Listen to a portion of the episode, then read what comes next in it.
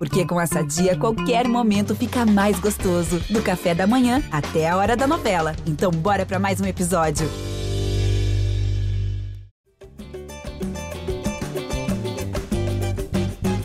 Alô, você ligado no GE Flamengo, podcast dedicado a todo torcedor rubro-negro. Estamos chegando com a edição 244, dessa vez depois de um domingo de paz para a torcida, já que o Flamengo venceu o América Mineiro sem dificuldades no Maracanã e ganhou um ar melhor para respirar antes das oitavas de final da Copa Libertadores.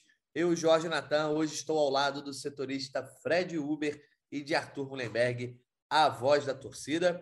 Mas hoje que não teremos os chinelos Caio Mota e Fred Gomes também, vamos contar com a participação da galera aí, numa sessão de perguntas enviadas pelos nossos ouvintes. Mas eu quero começar falando com o Arthur Mullenberg, Artuzão, três pontos que eu acho que são obrigação, né? Foram obrigatórios do Maracanã, adversário muito fraco. Mas deu para ficar um pouquinho mais animado aí para a Libertadores? Bom dia, Jorge. Bom dia, Fred. Bom dia, galera que está ouvindo. Meu amigo, eu não consegui me animar, não. Eu achei, inclusive, o jogo bastante ruim. Achei que o Flamengo teve extrema dificuldade para se impor sobre um time pô, notoriamente muito fraco. E eu vi mais uma vez uma armação de jogo, uma proposta tática, um desenho do Lorival, do Dorival, que não, não corresponde ao que a gente espera. Né? Eu vi novamente o Gabigol muito longe do gol, muito longe do Arrascaeta. A coisa está bem complicada, eu não tenho a menor ideia do que vai acontecer na quarta-feira, mas, claro, estou com esperança. Pelo menos o time cumpriu sua obrigação de ganhar os pontos em casa mas bastante preocupado. O Flamengo muito ruim, um jogo muito ruim de ver, demorado. Quando o jogo demora a passar, cara, é porque não, os caras não estão jogando bem. Minha opinião é de que a coisa não está nada bem lá para o Flamengo, mas vamos que vamos, é o que a gente tem. Vamos ter que ir na, na força da torcida, fé no manto, esse tipo de coisa. Quarta-feira a gente vai ver o Flamengo de volta à Copa Libertadores contra o Tolima, jogo de ida das oitavas de final. Depois a gente fala mais sobre isso. Dá as boas-vindas ao Fred Uber. Fred Uber, não teve nada aí que possa ter agradado o torcedor no sábado, é algo que possa é, servir de alento, ou sei lá, para uma semente plantada para o futuro com relação a nomes, a formação tática, a atuação foi muito ruim. Como é que foi a tua visão dessa vitória sobre o América Mineiro no Maracanã? Fala, Natan, fala, Arthur. É, assim, eu concordo com o que o Arthur falou, que ainda tem pouco, muita coisa para melhorar, ainda é, acho que o Dorival ainda não, não conseguiu. É, vou colocar em prática tudo que ele quer, né? Óbvio, até pelo pouco tempo. Mais uma vez usou aquela formação ali com, com três jogadores, é, vol, três volantes, né?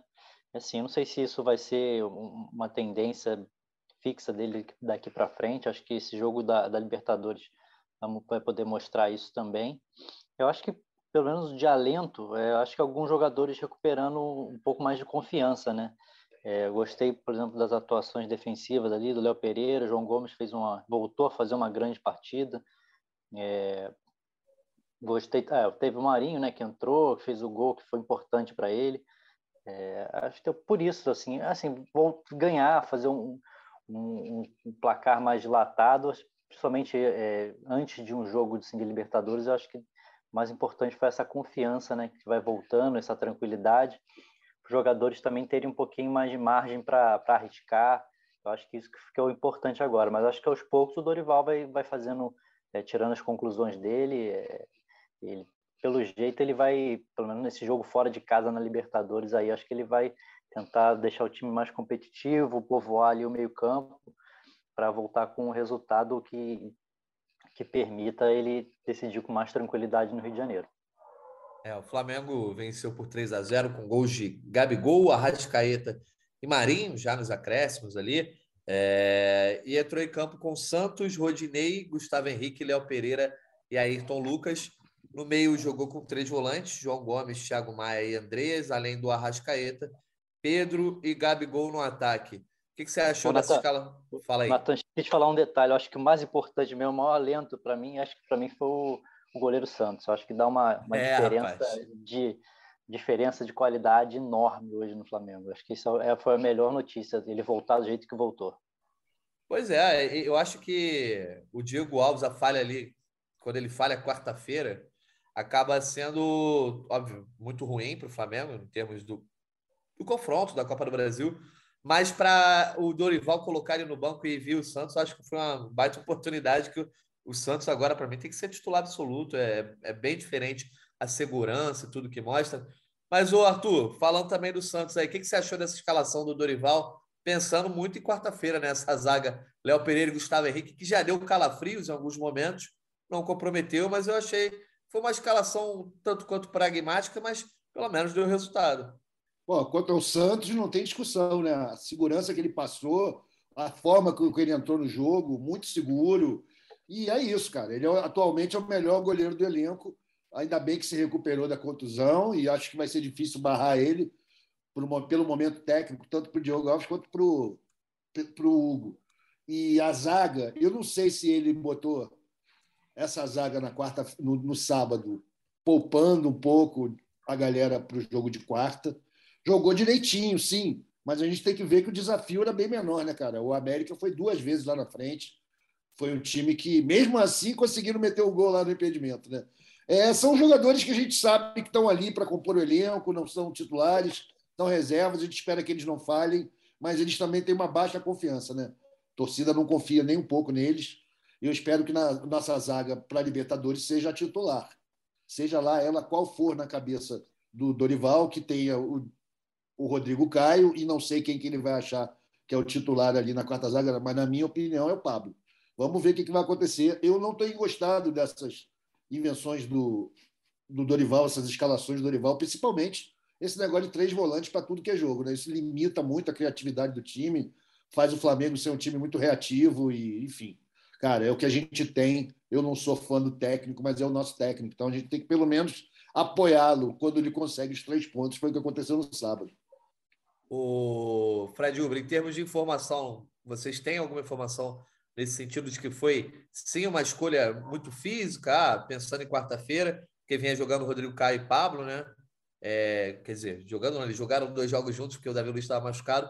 Agora ele muda a zaga inteira, ainda bota o Rodinei na direita, enfim. É, foi de fato uma escolha pensando em quarta-feira ou é um teste podendo mudar de vez aí a escalação desse 11 ideal que hoje em dia é, é menos fixo, mas ainda existe um 11 ideal?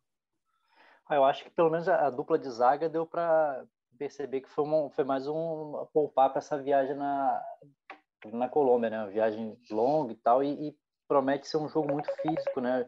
Característica dos times colombianos, acho que então Pablo e Rodrigo Caio foi mais uma foi mais para dar descanso mesmo.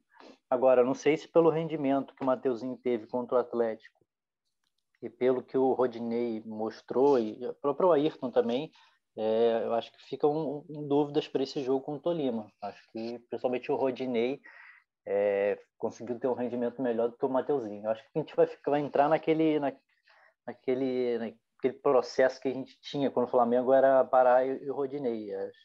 Sempre o melhor vai ser o que não está jogando, né? Mas acho que para esse jogo deu uma boa. Até o próprio jogo contra o Atlético, o Rodinei entrou bem. Talvez tenha sido uma, um bom. É, um bom teste para ele, né? Bom, boa observação para o Dorival para escalar o time para esse jogo com o Tolima. Pois é, eu vou aproveitar então o gancho aqui para trazer a primeira participação dos nossos ouvintes, a participação do Tiago Santos, lá de Salvador, soteropolitano, ele fala muito sobre essa questão da dupla de zaga. Fala, Natanzinho e todos aí do GE Flamengo. Quem fala aqui é Thiago Santos, direto de Salvador, Bahia. É, analisando a partida dos zagueiros do Flamengo, Gustavo Henrique e Léo Pereira, principalmente Léo Pereira, é de se pensar uma dupla de zaga Rodrigo Caio e Léo Pereira. Vem jogando bem já alguns jogos, mantendo a regularidade, né? não comprometendo na, na defesa. Então já é de se pensar uma dupla, Rodrigo Caio e Léo Pereira. Pablo e Davi Luiz não vêm muito bem, então o que, é que vocês acham aí? Seria interessante Rodrigo Caio e Léo Pereira? O que, é que você acha, Arthur Mullenberg? Eu vou dar minha opinião aqui, que eu acho que a memória do que aconteceu no jogo de ida contra o Fluminense na final do Carioca é muito recente para pensar em Léo Pereira titular do Flamengo. Mas quero ouvir vocês. Eu concordo com você. Eu acho que o nosso amigo aí de Salvador se empolgou com o Léo Pereira e eu acho que ele está sendo um pouco injusto com o Pablo. Acho que o Pablo tem jogado bem. Acho que ele foi o que melhor funcionou com o Rodrigo Caio até agora. Eu não vejo motivo para o Dorival mexer nisso daí. Mas, cabeça de técnico, né, cara? A gente não tem ideia do que vai acontecer. Só na quarta-feira que a gente vai descobrir. E você, Fred Uber, na tua opinião, assim, não do que você acha que o Dorival vai fazer, mas você acha que já dá para pensar em Léo Pereira titular? Não, acho que ainda não. Ele fez dois jogos bons, realmente, os últimos dois dele, mas acho que ainda não. Acho que o Pablo tem, tem crédito, ele tem, fez algumas. Ele fez uma partida muito ruim, né? Que foi com Fortaleza.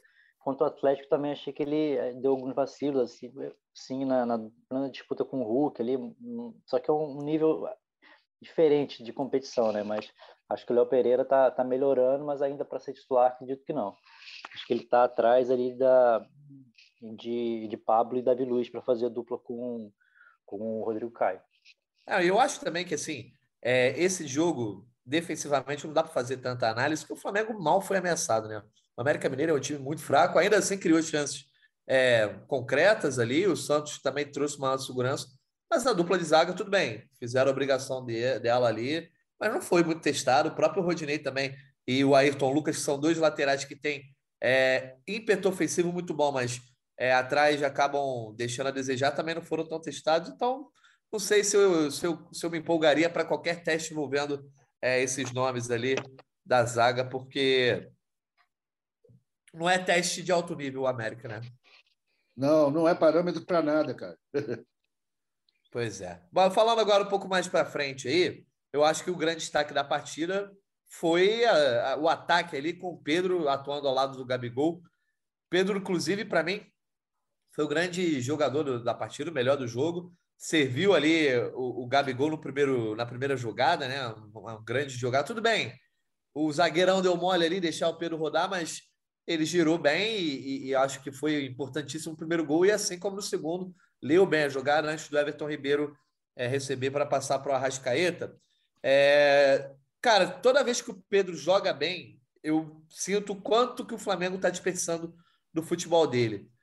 Mas também tem vezes que ele deixa a desejar. Qual é a tua opinião, Arthur? Você acha que o Pedro está merecendo pelo menos tentar aí uma dupla de ataque com o Gabigol? Tem gente falando também de botar o Gabigol no banco. A gente vai até falar sobre isso mais para frente. Como é que você viu a atuação do Pedro domingo? Cara, não foi uma grande não, atuação sábado, do né? Pedro né? no sábado. Não foi ainda uma grande atuação, mas eu acho que o, o Paulo Souza falhou nessa, nessa proposta de pelo menos experimentar os, ele com o Gabigol. Né? Não foi devidamente testado. O, o, o Dorival está tendo que fazer isso agora. Eu acho cedo para julgar se funciona ou não a dupla. Pedro não está no grande momento técnico, é, é raro ele ficar tanto tempo sem fazer gol. Mas eu ainda tenho muita esperança nessa dupla. Eu acho que deveria ser mais experimentado, deveriam forçar um pouco, ver o que, que acontece. Tem, acho que tem, tem potencial para funcionar. Não funcionou até agora. Mas eu não sou contra experimentar ele ali, não, os dois juntos, principalmente na ausência do, do Bruno Henrique. Né? A gente ganha, a gente perde muito em ímpeto ofensivo só com o Gabigol. O Gabigol já não joga dentro da área sem o Bruno Henrique, cara, acho que é importante tentar forçar aí o possível para que ele e Pedro atuem juntos. Ainda não encontraram essa maneira, não está favorecendo nenhum dos dois por enquanto, mas acho que tem potencial. Você agradou? Achei que o Arthur ia gostar da atuação do Pedro. Eu, eu então acho que eu, eu, É que eu sou fã do Pedro, né? Eu confesso que eu. Eu sou fã já... também, mas eu não acho que ele arrebentou. Acho que ele deixou ainda a desejar, pô. É mesmo. E Fred Uber, o que, que você achou da atuação do Pedro? Ah, eu achei que foi boa, mas também não achei que foi tipo, o melhor, como você achou, não. achei que, por exemplo, o João Gomes foi bem melhor que ele. Mas, assim, é, eu acho que ele não tem um encaixe bom ainda com o Gabigol, né? Eu acho que tem, é, é, precisa melhorar esse entrosamento. Eu acho que só com os jogos isso vai acontecer. O que eu achei mais legal, assim, tá mais, além mais do que a parte técnica dele, eu achei ele bastante inconformado, ele se lamentando muito quando perdia uma jogada, uma finalização errada. Eu acho que ele sentiu que esse momento dessa lesão do Bruno Henrique é, pode ser uma chance para ele se firmar. É, algumas vezes ele teve a chance, não foi bem. Acho que ele precisa, ele mesmo, agora é, se reinventar também. Não, não pode ser só aquele centroavante que fica lá na área, ou prepara, fazendo jogadas de pivô e finalizando. Ele tem que preparar, é, participar mais do jogo. Eu acho que ele entendeu isso já. É, eu acho que ele está tentando, acho que isso é o mais importante. Eu acho que ele está ele tá incomodado com, com o desempenho dele, eu acho que ele está tentando melhorar. Acho que o Dorival deveria é, repetir essa dupla no jogo na, contra o Tolima, na Colômbia. É, eu acho que isso é importante, segurar também, é, ter um jogador lá na frente que incomoda os zagueiros, que é bom na, na jogada aérea, tanto ofensiva quanto defensiva, que ajuda muito. Acho que é importante dar um, dar um tempo para esse, esses dois juntos também, se, pega, é, se entrosarem mais, é, conversarem mais dentro de campo, acho que vai ser importante também. É, acho que o Pedro entendeu que o momento é esse, dele, dele ganhar espaço, até porque daqui a pouco, a partir do dia 18 de julho, tem Everton Cebolinha entrando no time, né? Pois é, eu ia trazer aqui a participação do Rodrigo Cavalcante e do Raimundo de Souza lá da Paraíba, que eles falam justamente sobre o Gabigol talvez ir para o banco e se o Pedro e o Gabi seriam a solução para a ausência do Bruno Henrique. Então vocês já acabaram já respondendo. É... Mas sobre o Pedro, eu acho que ele traz jogadas diferentes, cria alternativas diferentes para o Flamengo quando ele está em campo. Não só a questão de cruzamento, ter uma referência na área. Mas, por exemplo, aqui, aquele lançamento longo do Santos, que o Pedro tem, fica de referência, ele gira. É, o fato dele conseguir estar tá sempre mais parado perto da área do que o Gabigol, isso eu acho que dá uma movimentação melhor para o Flamengo. E eu acho que isso também fala muito sobre o Pedro, né, o estilo de jogo do Pedro, mas fala muito também sobre o Gabigol. Eu acho que o Gabigol se tornou um jogador que é anárquico demais. Sempre foi uma virtude dele, cair para os lados, ah, movimentação. Mas quando você não tem uma referência e, e o atacante passa a fazer o que você quer, é, acaba, acaba acho que atrapalhando a, a, as jogadas do time. O, o, Flamengo às vezes procura uma referência, procura alguém na entrada da área e o Gabigol não está lá, porque ah, ele foi, tinha acabado de buscar a bola no meio de campo para começar a jogada. O que, que você está achando do Gabigol nos últimos jogos, Arthur Mullenberg?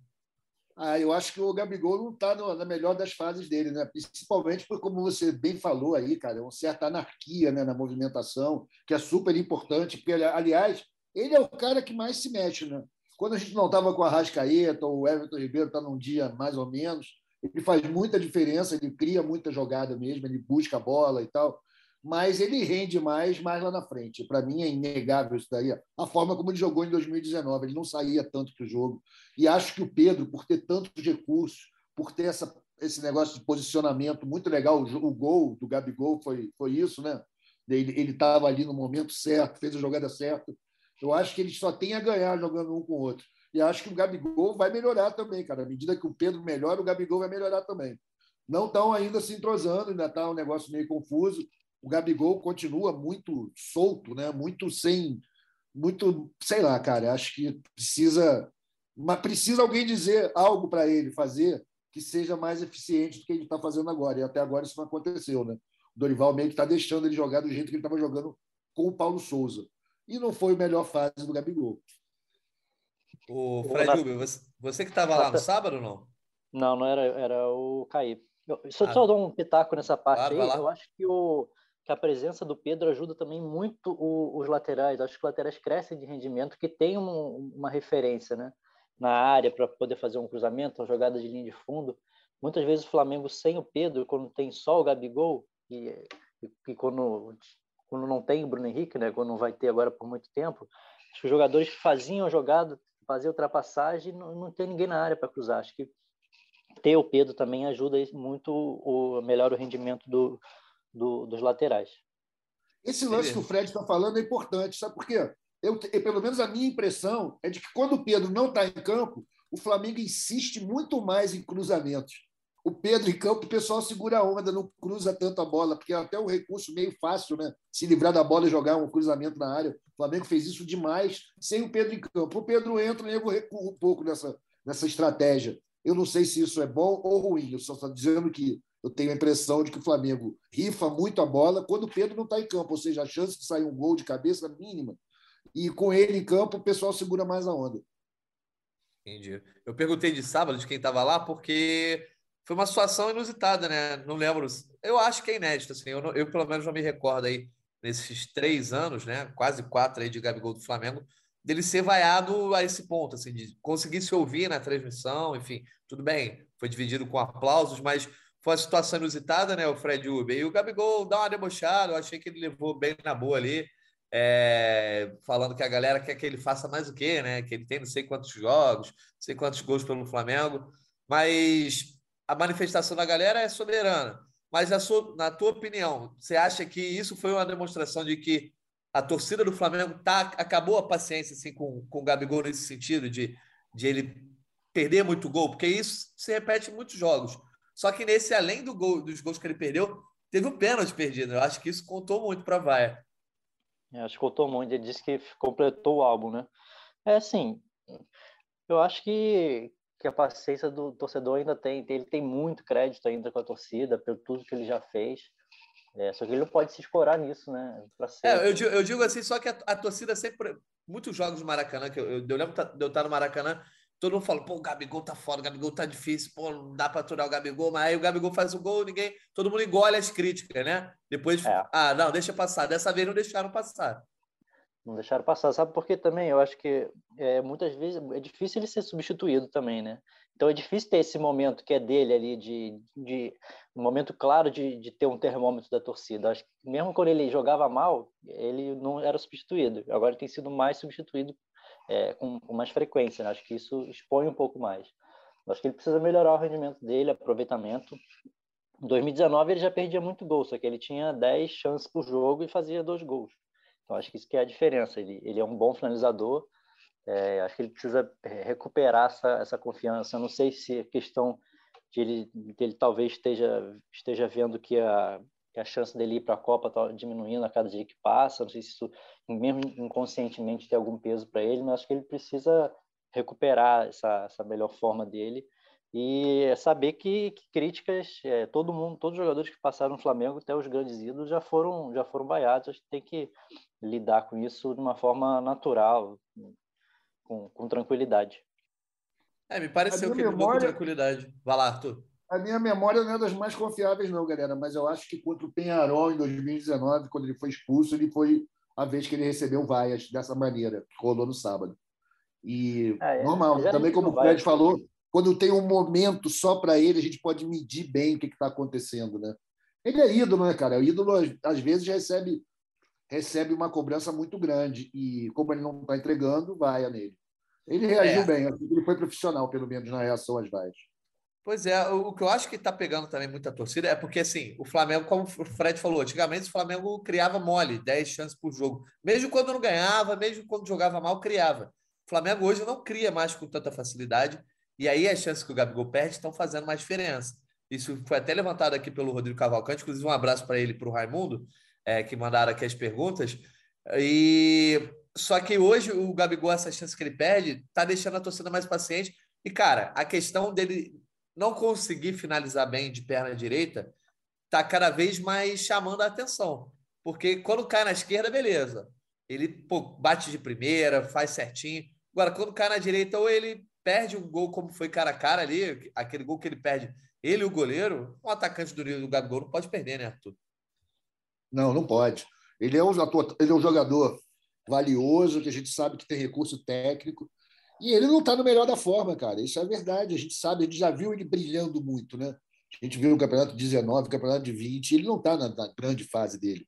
E ele precisa ser um pouquinho mais humilde, né? Se bem que ser humilde, no caso dele, vai contra tudo que ele prega.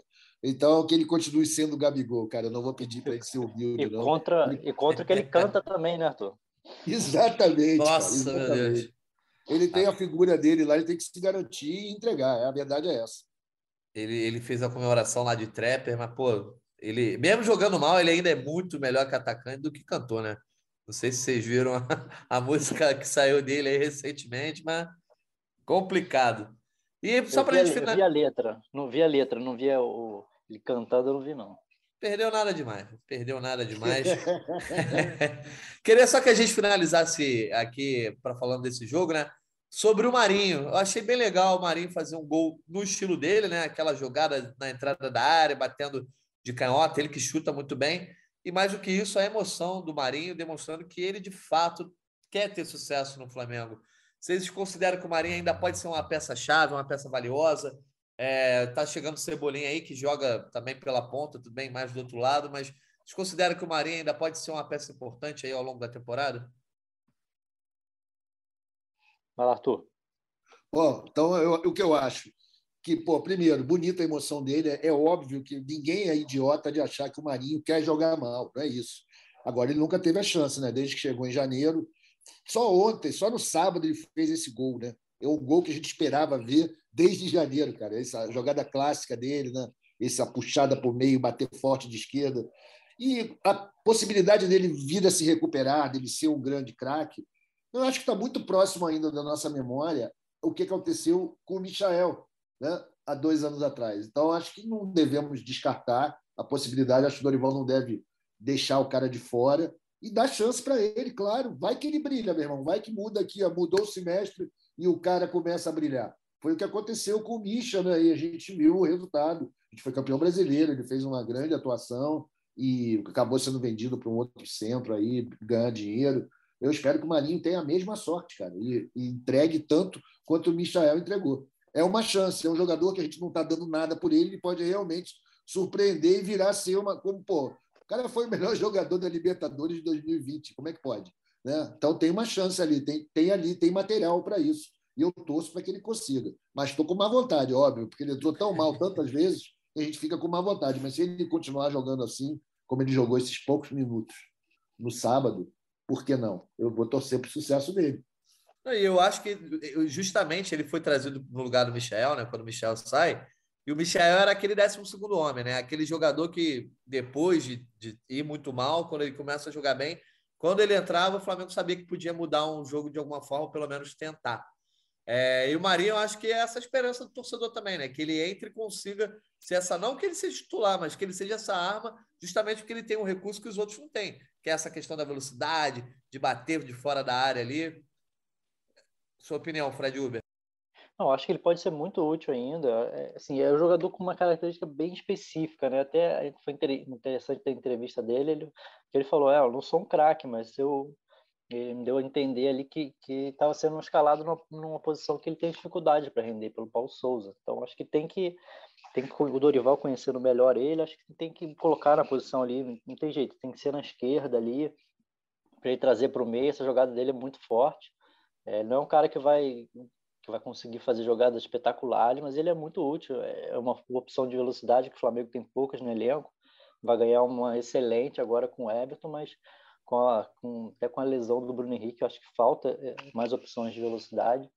Que ele pode jogar eventualmente no lugar do Everton Ribeiro ou até do, do Gabigol, mais perto da área, para essa poder de finalização que ele tem. Então, acho que ele pode ser bastante útil. Não, não vejo como, como um cara para ser titular, mas acho que para rodar o elenco, para ele entrar num jogo assim, é, tem espaço, o Flamengo tem espaço para atacar, eu acho que ele, é, ele pode se ajudar muito ainda. É, a gente falou lá no começo da temporada, quando ele chega, né? O Fred, até eu lembro do Fred Gomes ter falado, ah, ele é a cara do Flamengo, eu também comentei. Eu acho que não dá para esperar é o Marinho que o Arthur falou, de 2020, craque da Libertadores, enfim. Teve a temporada da vida dele, eu acho que ele nunca mais vai repetir esse desempenho. Isso aí eu acho que não dá para esperar. Mas que ele seja um cara que é, bote pilha no jogo e, e consiga mudar algumas partidas, eu acho que é, é bem palpável aí para a torcida rubro-negra. Uma coisa pode ter certeza, né, Natan? Não vai, não joga de sacanagem nunca. Ele nunca Exato. Dá, sempre dá 100%, ele ele você vê que o cara tá, tá ali, tá incomodado quando não vai bem. Ele tem essa vantagem e a torcida do Flamengo costuma valorizar bastante isso. É, até você vê que até quando ele erra, por exemplo, teve uma partida que ele entrou, acho que foi o jogo contra, não foi contra o Galo, não, foi o jogo anterior, não lembro agora. É, ele entra, ele joga mal, mas você vê que ele, ele até os erros dele é muitas vezes por excesso de vontade, é. tá, tá trabalhado, né? É, lembrar, lembrou muito, o Arthur falou bem, lembrou muito o Michael, sim. O Michael tentava, às vezes, pressionado, tentava, é, antes de executar, de de executar a jogada, ele já estava pensando na frente, no sequência do lance e acabava errando. Então, acho que muitas vezes está acontecendo isso com o Marinho. E esse gol é importante, aí a chegada do Dorival é importante para ele, para ele ter um pouco mais de tranquilidade, para ele, ele fazer o feijão com arroz dele, que é, que é, bem, que é bem interessante quando, quando ele está em boa fase.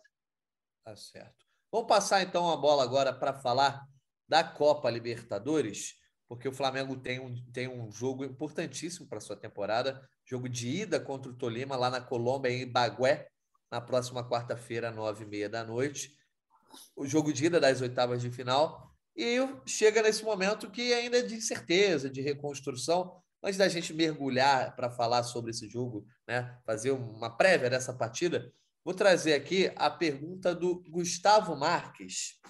E vocês vão ver que o Gustavo Marques traz alguém que parece que está ausente no podcast de hoje, mas não está não. Vocês vão entender o que eu vou falar assim que o Gustavo começar o áudio dele. Fala aí, ô Natanzinho. Aqui fala. Você sabe, né, pô? o seu brother aqui, pô, diretamente de Copacabana, seu Fred. É, pô, então, fala Natanzinho aqui, quem fala Gustavo, diretamente aqui de Pia Betade. Desculpa, é brincadeira, mas, pô, não tem como imitar o, o nosso Fredon aqui do GE Flamengo, enfim. Irmão, temos aqui uma opinião e temos aqui uma pergunta para os setoristas, para o senhor voz da torcida que nos ouve. Primeiramente, assim, eu tenho uma opinião sobre o time do Flamengo. O time do Flamengo é, ultimamente tem jogado com mais pegada aí desse, segundo jogo aí contra o Atlético Mineiro, nesse último aí também. É, eu tenho visto uma entrega assim sincera dos jogadores. E isso, cara, pro momento que o time tá vivendo, acho que é o começo, né? A torcida, cara, ela, independente de técnica, de tática, de esquema, de, de, desempenho, ela quer ver o time se entregando em campo. Então, independente se os caras são, são os melhores, são os pica das galáxias, são os melhores jogadores do Brasil ou não, é, acho que é o mínimo que eles podem fazer é suar sangue ali dentro de campo. E isso eu, eu tô percebendo que está acontecendo. Né? Mas eu queria deixar a pergunta aí para vocês e também né, misturada um pouco com o meu sentimento mas parece que o Dorival ele tá resetando esse time, né? Pegando um time que tinha alguns vícios de vários técnicos que passaram, né, pelo por esse time nesses últimos anos, é e eu, eu percebi que o Flamengo tentava jogar difícil quando o simples já não estava mais acontecendo. Será que não era mais mais é, tranquilo esse time jogar mais mais simples? Mais do zero, mais é, fazendo um arroz com feijão e de, deixar para depois assim a parte mais complexa acontecer, eu acredito que seja um bom caminho, e vocês. Forte abraço aí e, e saudações rubro-negras para todo mundo. Obrigado ao Gustavo Marques. Primeiramente, quero saber a nota para a imitação do Fred Gomes, do Gustavo Marques. Quanto que você dá de nota aí para ele, Arthur? Eu vou dar nota 6,5 para incentivar o nosso amigo de Piabetá a continuar aí na imitação. É uma imitação difícil, mas acho que ele pegou alguns elementos importantes que ele já tem. Agora é acrescentar mais para ficar mais redonda a imitação aí do cara. Aumentar um pouco, o tom tem que baixar um pouco, né? mais grave. Mas tá bacana, tá, tá de parabéns aí. E, e sobre... quanto ao que ele falou, cara, eu vou dizer o seguinte: eu não percebo da mesma forma que ele que está rolando essa entrega toda. Eu acho o time ainda acomodado pra caramba, acho o time ainda pouco vibrante. E a questão que ele, a solução que ele apresenta do feijão com arroz, eu acho ela uma solução bastante racional. O que, o que dificulta é que pô, o feijão com arroz é difícil, cara. O feijão de arroz é simples, mas é difícil. O Flamengo está há muito tempo sem praticar esse feijão com arroz, então o trabalho do Dorival é enorme para isso daí. E, e passa pelos jogadores também, mas como, como ideia, como conceito, muito bom. É melhor que a gente faça um feijão com arroz bacana, né? que se garanta, consistente, do que ficar tentando sofisticações das quais eles não são capazes de realizar. Mas eu acho que também é tão difícil sofisticar quanto fazer o feijão com arroz. Esse simples demanda tempo de treinamento, isso que a gente sabe que não tem. Então é bem, é bem complicado. É bem complicado mesmo, mas não dá para discordar do amigo de Piabetá mas também não dá para dizer que é isso aí, porque a gente sabe que na, entre a ideia e a realização tem um espaço muito grande. E você, Fred Uber, que pensa sobre a opinião do Gustavo e também sobre a imitação dele sobre o seu colega e amigo Fred Gomes? Não, acho que a avaliação do, do Arthur foi boa, é, foi precisa, a nota tá boa também, 6,5, 7, pela iniciativa tá valendo. Tem alguns detalhes ali que ainda pode incluir, que a gente conhece, né? mas ficou, ficou legal, valeu a iniciativa. Então, eu concordo com, com, com ele que melhorou um pouquinho essa questão da postura. Eu acho que também não, não tinha como piorar em relação àquele jogo com, com o Atlético, lá, o primeiro da, o, pelo brasileiro, não tinha como piorar. Acho que melhorou nesses dois, dois últimos jogos, mas ainda tem muito que, que evoluir. É, acho que o Dorival, depois principalmente desse jogo que, gente, tá, que eu estou falando do, do, do, brasileiro, resolveu é, ter uma estratégia mesmo de dar mais competitividade para o time, até, até essa entrada dos três volantes acho que foi para isso, para aumentar a competitividade, é, fazer o time tentar estabilizar um pouco a parte defensiva, para depois é, as coisas irem tentando se, se, a, se ajustarem na frente. Né? Ele é confiar muito mais na, no intuitivo, do, da capacidade da técnica, é, no brilhantismo dos jogadores de frente e tentar ajustar ali a, a, cozinha. Acho que foi muito por isso, né? Acho que é uma, uma receita já meio antiga no futebol, né? Arrumar a primeira cozinha, dar estabilidade, para depois as coisas é, irem ver se as coisas conseguem se ajustar na frente. Eu acho que foi isso que ele fez. Eu acho que para esse jogo com o Tolima, acho que ele vai continuar a fazer isso, vai tentar é, fazer um time bastante competitivo, com, com mais força, para competir na força também com, na, lá na Colômbia para trazer um, um, resultado positivo, mesmo que não seja uma vitória, um, um empate lá para para conseguir ter mais tranquilidade no Maracanã. Mas acho que ele vai nessa nessa nessa linha aí de, de primeiro ajustar atrás, fazer um time mais competitivo para depois conseguir é, ser mais é, uma desenvoltura melhor ofensiva. É, eu acho que o Dorival chega num momento delicado da temporada, né? é, não só da fase que o Flamengo vivia, mas de, de um momento decisivo mesmo, né? Ele chegou agora no quinto jogo, duas vitórias e três derrotas, sendo que ele chegou, primeiro jogo dele, né, de fato, contra o Inter lá, dia 11 de junho. E aí, menos de um mês, ele já pegou o Atlético Mineiro na Copa do Brasil, vai pegar o Tolima e depois tem o jogo de volta contra o Tolima de novo. Tudo isso em menos de um mês. Então, eu acho que ele decidiu assim: cara, eu preciso sobreviver a isso. Se, eu acho que se o Dorival conseguir deixar o Flamengo vivo nas duas oitavas de final aí, passando para as quartas da Libertadores e da Copa do Brasil, com o Brasileirão, a gente já, já sabe da situação do Brasileirão, né? É, já está ficando mais para trás na disputa pelo título. Aí eu acho que ele vai conseguir dar um pouquinho mais de cara, bater um pouco mais o pé em algumas escolhas. Nesse momento, eu acho que ele está tentando só sobreviver, né, Arthur? E isso, antes desse jogo contra o Tolima aí, é, eu acho que é fundamental ele fazer esse feijão com arroz. E eu acho que ele, por exemplo, não vai ter nenhuma vergonha se na quarta-feira for necessário deixar o time mais fechadinho com esses três volantes, sair de lá com um empate em Bagué. É, você reclamou dos três volantes, mas eu acho que é compreensível nesse momento. Não, totalmente compreensivo. E, e assim, cara, o instinto de sobrevivência supera tudo, né? Eu acho que o cara sabe que ele entrou numa sequência muito macabra de jogos em que o Flamengo está em desvantagem para os mata-mata, e botar três, escalar três volantes é um pouco de estratégia de sobrevivência. Né? O Abel fazia muito isso, né? deixando inclusive a Rascaeta no banco. A gente sabe que isso daí não é o Flamengo que a torcida deseja, mas é, um, é um, talvez um Flamengo que segure o cargo do técnico, que ele não seja não seja o Flamengo não seja humilhado, não passe vexame, consiga se manter, porque até agora a gente só está conseguindo ganhar de time da zona do rebaixamento no brasileiro. Infelizmente, a realidade é essa. A gente não ganha jogo grande, tem muita dificuldade mesmo entrando todo fechadinho assim. E, claro, à medida em que for se afastando o perigo do rebaixamento, vai crescer a confiança no Dorival. Ele tem alguns recursos também, ele não é só um retranqueiro. Mesmo que eu não goste dele, eu sei que ele não é o pior técnico do Brasil. Ele pode fazer esse Flamengo evoluir um pouco. E, cara, claro, se ele passar essa oitava de final aí, meu irmão, vai ganhar uma outra moral, né? E ele pode passar essa, essa, essa oitava de final fazendo um bom jogo em Bahia. Esse jogo a gente não pode ser sacaneado lá. Isso é o mais importante. Então acho que ele vai entrar bem fechadinho, com todo mundo marcando muito atrás e vai botar todo mundo que puder destruir. E torcer para isso dar certo. Não é o jeito do Flamengo, não é o Flamengo que a gente sonha, mas se for um Flamengo que avança na, na competição, tá valendo. Eu vou bater muita palma para ele. É, e na Copa Libertadores, nessa Copa Libertadores especificamente, né, Fred Uber, o Flamengo não teve nenhum desempenho, digamos, genial, né? Porque o Flamengo joga mal em algumas partidas. Ele, por exemplo, beleza, o esporte em cristal ganhou fácil. Tajeres já sofreu um pouco mais no Maracanã, mas agora, contra a Universidade Católica lá e contra o Tajeres lá, o Flamengo soma pontos que poderia não ter somado. Vence a Católica, empata com o Tajeres é, jogando não bem, né? Para não dizer mal.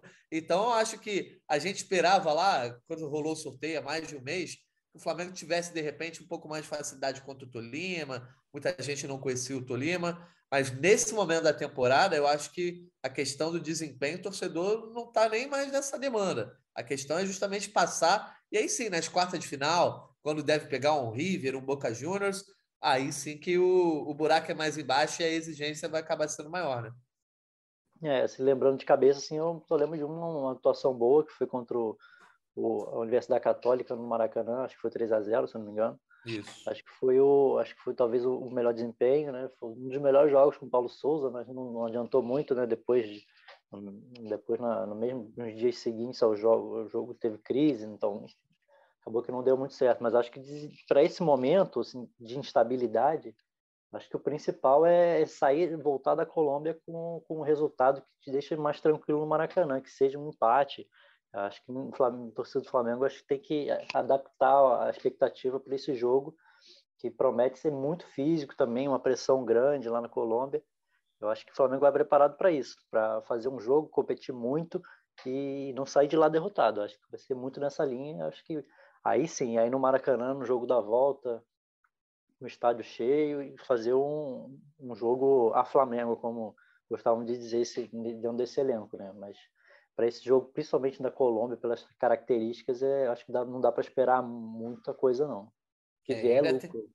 Tem, ainda tem a questão da logística, né? Que apesar do Flamengo ter voo fretado, sei que tem lá não sei quantos quilômetros para andar de ônibus, uma estrada ruim, né? Não tem aeroporto lá em Ibagué, então é, o Flamengo ainda tem esse problema de logística. Mas, Arthur, eu tenho uma boa notícia para a torcida do Flamengo, porque psicologicamente, o Tolima chega um tanto quanto abalado. Acabou de ser vice-campeão colombiano nesse domingo. Tinha perdido o primeiro jogo para o Atlético Nacional por 3 a 1 a gente tinha até falado aqui na última edição. Então precisava vencer por 2 a 0 lá em Ibagué para pelo menos levar para os pênaltis. E o Tolima vinha vencendo por 2 a 0 o Atlético Nacional, mesmo com um jogador a menos, só que levou um gol aos 90 minutos. No último minuto de jogo, o Atlético Nacional conseguiu um golzinho levou o título, Tolima vice. Então, psicologicamente, os caras vêm de um baque forte. Muito forte, Natan. E principalmente uma coisa que você não mencionou, que eu acho que foi importante para desenrolar do jogo, né? Foi o, o, Tolima ter perdido um pênalti, né? Ter perdido um pênalti que poderia levá-lo aí ao 3 a 0 e o jogo era outro. Eles vêm destroçados, né? Mas isso é bom ou é ruim? Não sei. Isso pode ter arrasado o time ou pode também ter transformado a Libertadores na famosa tauba de salvação. Né? É tudo que eles têm, eles vêm para tudo com esse jogo. A gente não sabe. O Flamengo tem que tentar se proteger desse tipo de coisa, jogando com muita seriedade, cara, porque os caras vêm com desespero psicológico enorme. Né? É uma situação horrível. Já aconteceu isso com a gente. Eu me lembro de uma situação típica que a gente foi desclassificado nas quartas da Copa do Brasil de 2001 para o Curitiba, lá em Curitiba e a gente conseguiu no jogo seguinte, que era Flamengo e Vasco, o gol do Pet. Então eu tenho medo. Essas situações em que você coloca um time muito apertado, sem nenhuma, mais nenhuma chance, só aquela competição, às vezes serve como um estímulo muito grande. Então o Flamengo tem que se precaver. Os caras vêm com tudo, eles não vêm, não vêm frouxos. Por mais arrasados que estejam, eles vão buscar forças para tentar reverter essa situação. A torcida deve estar revoltada, todo time deve estar revoltado, né? Então é jogo difícil, jogo bem difícil esse cenário aí complicado. Tem, tem informação já de programação, essa questão da logística, o Fred Uber, quando que o Flamengo chega lá, como é que vai fazer essa viagem toda complicada para Ibagué, que até o Wagner Mancini deu dica para o Dorival Júnior no sábado. Pois Isso é, me assustou muito. não divulgou uma, uma, uma, programação oficial, mas o time viaja hoje, né? Por volta de duas da tarde, viaja para Colômbia é, faz esse jogo lá e vai voltar e volta direto, nem volta ao, ao, Rio antes do jogo com o Santos, depois volta na quinta-feira volta para São Paulo, faz um treino em São Paulo, e só na sexta vai para Santos, então nem volta ao Rio, mas é uma logística complicada, né? um voo longo, é bem clima de Libertadores mesmo, como o Arthur falou, acho que concordo com ele, acho que acho que o Tolima com essa perda desse, desse jogo vai vir com a guarda ainda mais alta para esse para enfrentar o Flamengo, acho que o, o, clima piora, acho que talvez não tenha sido até um, é, pior para o Flamengo essa, essa perda de título do, do Tolima. Pois é, vamos conferir o que, que vai acontecer é, diante do Tolima. Quero já saber o, o, bolão, só que eu, eu tô com a planilha desatualizada, que eu não lancei aqui os palpites do jogo contra o América Mineiro, mas eu lembro que o Caia Mota cravou, que ele colocou é, 3 a 0 para o Flamengo. Acho que eu coloquei dois, o Fred Uber também dois. Enfim, depois eu trago a atualização aí, mas eu quero saber aí Palpite do bolão para quarta-feira. Vamos ver o nível de otimismo de Arthur Mullenberg, se esse otimismo lá do começo da temporada vai voltar ou se continua na fase um pouco mais, digamos, triste, cabisbaixa, nossa voz da torcida. Meu amigo Jorge Natan, eu vou dar um, um palpite aqui que é, vai mostrar todo o meu otimismo, cara. Eu acho que o Flamengo consegue um empate lá em Bagué e vai ser um grande resultado. E vou ficar muito amarradão se o Flamengo vencer, óbvio, mas o empate já vai estar dentro do planejamento, está ótimo ganhar esse jogo no Maracanã. Quanto? Um a um. Um a um. Um a um. Boa. Um a um, então, palpite do Arthur. Fred Uber. Otimista, hein? Otimista. é, também eu vou, eu vou no empate também. Acho que o Flamengo é, garante classificação só no Maracanã, lá. Uma vitória no Maracanã, mas esse jogo lá na Colômbia eu vou de 2 a 2 2 a 2 olha aí, todo mundo no empate, porque o Caemoto já mandou o palpite dele 1 a 1 O Fred Gomes mandou 3 a 1 para o Flamengo, sempre otimista o nosso Fred Gomes e seus placares bailarinos. Eu vou. Acho que eu vou. Não sei. Eu estou entre o otimismo do Fred e o pessimismo de, de que o Flamengo não vai vencer. Se vencer, vai ser de 1 a 0 Só que 1 a 1 todo mundo já botou aí, né? Cara, eu vou ficar aí no 1 a 0 para o Flamengo. Goleado. 1 a 0 1 a 0 tá ótimo, né? Depois, Otimismo então... isso. Depois eu atualizo aqui na, na quinta-feira, né? Questão dos nossos palpites. Faltou aqui uma pergunta dos nossos ouvintes, do Lucas lá de Fortaleza. É algo que não tem a ver exatamente com nenhuma das partidas aí que o Flamengo está vivendo, e sim com a questão da janela de transferências. Acho que essa pergunta vai muito para o Fred Uber, mas eu quero ver a opinião do Arthur também. Trazer aqui a pergunta do nosso Lucas, lá de Fortaleza. Alô, Jorge Natan, galera do G Podcast, aqui é Lucas, de Fortaleza, Ceará. Com a abertura do mercado agora no meio do ano, quais são as posições que vocês entendem que o Flamengo tem a maior carência e que ele vai contratar agora nessa abertura da janela? E com essas contratações, vocês acreditam que o Flamengo ainda tem chance de conquistar algum título? Para mim, no Brasileirão já era, se for é só mesmo na Copa do Brasil ou na Libertadores. Beleza? Pergunta do Lucas aí, Fred Uber. Dê aí aquele misto que vocês setoristas fazem muito bem, de informação com opinião. O que, que tem de informação, o que, que tem de opinião com relação à janela de transferência? O Flamengo ainda quer, quer, se, quer se reforçar ainda, principalmente com um, um volante. Está no mercado buscando opções. É, mesmo antes, mesmo antes da, da lesão do Bruno Henrique, queria um jogador é, de lado, como, conseguiu contratar agora o Everton. Existe a, a ideia de se pintar uma oportunidade também contratar. Lateral direita, depois da saída do Isla, se pintar alguma oportunidade boa.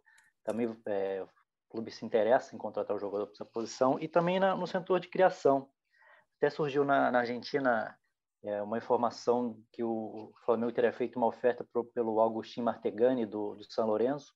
É, conversando com o pessoal do clube, é, falou que o Flamengo nega que tenha feito essa proposta, mas é, fez a sondagem sim é um jogador, um meia do São Lourenço, que está lá é, uma disputa com, com o clube né, em questão de renova, não renova o contrato, não está nem jogando, mas aí mostra que a, a diretoria está, é, pelo menos, buscando opções no mercado, né? e esse Agostinho Martegani do São Lourenço é, foi sondado sim, mas é, o Flamengo nega que tenha feito uma proposta.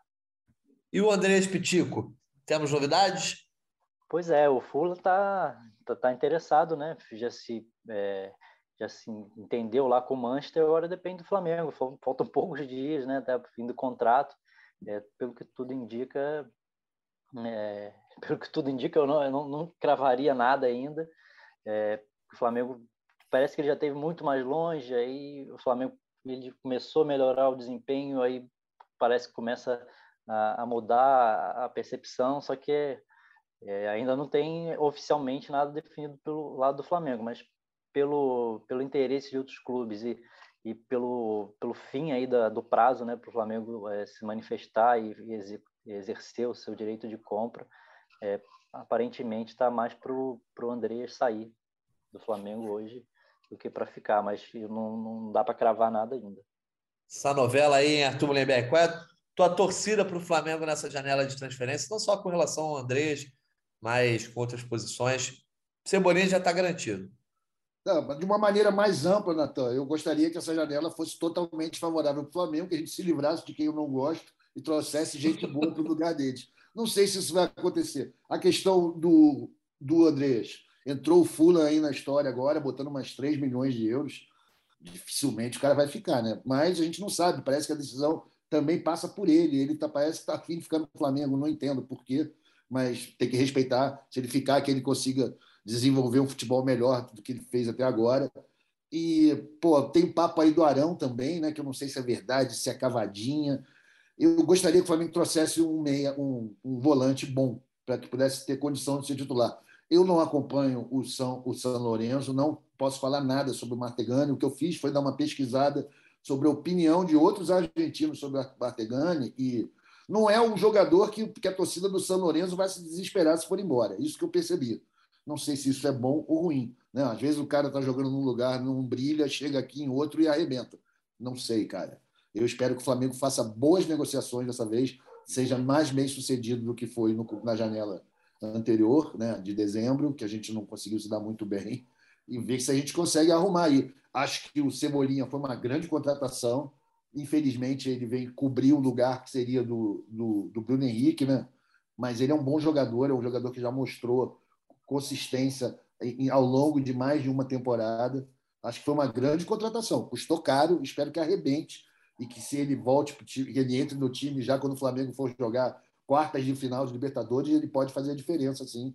E espero que a galera que está saindo para contratar faça um bom trabalho dessa vez e traga quem a gente precisa. Eu acho que é loucura falar isso, mas para mim, um lateral direito era importante, cara. A gente tem só o Mateuzinho o, o Rodinei não é de confiança, apesar de estarem falando em querer renovar o contrato dele. Pois é, o Flamengo trazendo gringo aí, meia gringo, direto lá de fora. O Rascaeta já estava aqui, né? Já, todo mundo já tinha se testado. É, agora o Flamengo tentando achar um nome gringo, apostando. Não traz boas lembranças, né? É Mugni, Peralta, enfim, de, de, Botinelli, vários nomes que não deram certo, né, Arthur? É verdade, tem uma, tem uma longa uma longa fileira de jogadores que a gente trouxe para cá achando que iam arrebentar e não arrebentaram. Mas, cara, acho que é, é do jogo, né? Isso daí, né? Sim, a gente claro, fica tentando. Os gringos também ficam levando o brasileiro para lá achando que vão arrebentar. Nem todos arrebentam, muitos voltam, né? Mas o Flamengo bem que podia dar uma, acertar uma no gol agora, né? Como foi em 19. Foi lá, buscou o Gerson, o Felipe Luiz, e o negócio foi bem para caceta. Quem sabe eles conseguem repetir aquela atuação de sonhos de 2019, naquela janela do meio do ano. Boa. E sobre a questão de disputar títulos, vocês consideram achando aí que. Consideram não, né? Continuam achando que o Flamengo tem chance nas duas Copas? Como é que está a esperança, principalmente do Arthur, nossa voz da torcida? Eu acho que essas oitavas de final vão ser um termômetro, né? Brasileirão, todo mundo já jogou a toalha. E as Copas aí, eu acho que as oitavas de final vão ser muito termômetro, né, Arthur? É, cara, as Copas é imponderável, né? São mata-mata, a gente sabe que pode se, que se dar mal agora na quarta-feira. Quanto ao brasileiro, assim, a nossa lógica, olhando o jogo, a gente acha que o Flamengo está totalmente sem chance. O máximo que pode almejar é, é G4. Mas a matemática permite que o Flamengo sonhe. E a gente sabe que a instabilidade do, né, é, dos times é geral.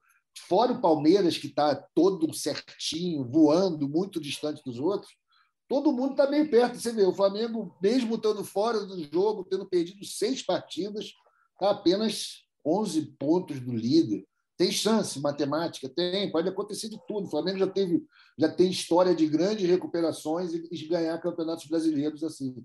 É improvável, mas não dá para ser descartado ainda. E, claro, a janela, que também pode atingir o Flamengo muito, funciona para todos os outros clubes. Inclusive, o Palmeiras não está livre de ser desfalcado, né? Então, vamos esperar um pouco mais para jogar toalha. Eu ainda não jogo, não, cara. Eu ainda tenho aquela esperança e também a experiência de 2009, em que a gente, no começo do segundo turno do brasileiro, os jogos de volta, a gente estava muito mal, né? a gente estava, parece que nono ou décimo primeiro, e conseguiu ser campeão na última rodada. Então, tudo está valendo. O Flamengo é capaz dessas proezas. Eu não perco a esperança. Claro que o bom senso me diz para não ficar esperando demais. Mas, por enquanto, ainda não dá para jogar toalha, não você, Fred Uber, só para ilustrar, o Flamengo agora nono colocado no Brasileirão, 18 pontos, 11 atrás do Palmeiras, que tem 29, enfim, e está ali na frente do Corinthians com 26, Você já jogou a toalha aí, na sua opinião, o, o Fred Uber? Ah, acho que não dá para jogar toalha, não tem muito campeonato é, pela frente, mas é claro que o Palmeiras tem dado é, provas assim, de, de solidez. É, foi, uma, foi só empatar um jogo e o Flamengo ganhar para virar um pouco, a, aumentar a expectativa da torcida. Né? Isso acontece muito. Mas tirando assim, o Palmeiras, eu não consigo ver nenhum time que vai se manter muito forte até o final, com uma estabilidade, um aproveitamento alto. Eu acho que vai ficar muito nessa nesse perde-ganha. Então, acho que o Flamengo se encaixar uma, uma sequência boa, acho que pode entrar na briga de novo. Não é fácil, tem que adaptar as expectativas do brasileiro e, e para as Copas, sim, com, com um sentimento bem diferente, assim, de, de mais otimismo. Eu acho que adaptando as expectativas dá para ainda segurar, esperar um pouco mais para jogar a toalha no brasileiro, que ainda tem, tem muito campeonato pela frente. E na, na Copa do Brasil, acho que esse jogo aí vai dizer muito do, do Flamengo contra o Atlético na o jogo da volta, vai dizer muito que vai ser o, o ânimo do time para o restante da temporada, né? Vai ser aquele jogo que a torcida vai ter que jogar muito. Guitarra já está fazendo esse, esse, esse papel dela, já tem recebi agora há pouco aqui um, uma informação de 51 mil ingressos já vendidos. A torcida vai ter que jogar muito nesse jogo e dar tudo certo. Eu acho que tudo que acontecer nessa, nessas oitavas de final aí, tanto contra o Atlético contra o Tolima, acho que vai dizer muito que vai ser o, o, o ânimo do Flamengo para o restante da temporada, inclusive para o brasileiro. Então é isso. Então, temos um encontro marcado para quinta-feira, quando não estaremos mais fazendo projeções, mas sim analisando o que aconteceu lá em Bagué, já que o Flamengo enfrenta o Tolima na quarta-feira, nove e meia da noite. Já demos os palpites, já falamos sobre a partida, então vamos para os destaques finais aí de Arthur Mullenberg e Fred Uber, nessa edição em que os nossos chinelos, Caemota e Fred Gomes, fizeram falta, mas tenho certeza que vamos ter muita coisa para comentar na quinta-feira. Arthur Mullenberg, teu destaque final. Galera, obrigado por todos, para ter ouvido aqui, nosso amigo Rafael. E, e o seguinte: é, toque final, né? Destaque final é o seguinte: vamos torcer quarta-feira, cara, é o que nos resta.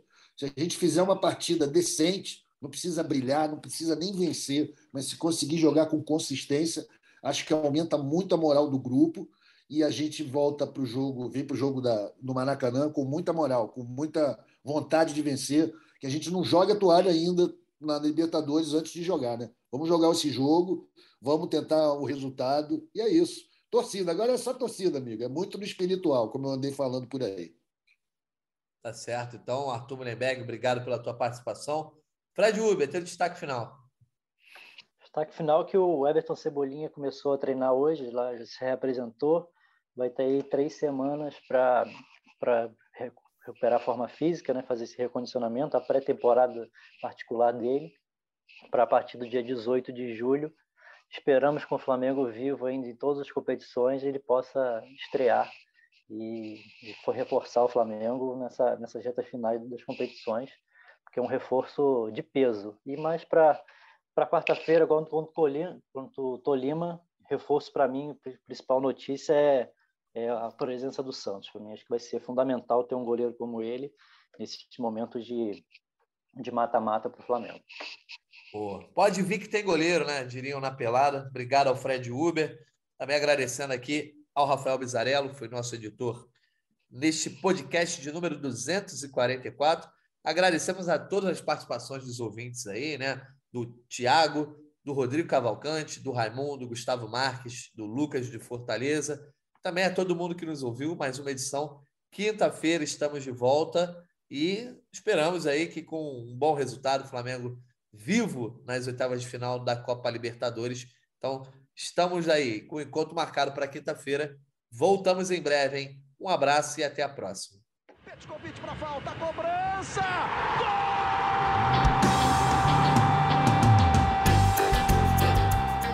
Sabe de quem? Rubro-negro da nação é o GE Flamengo.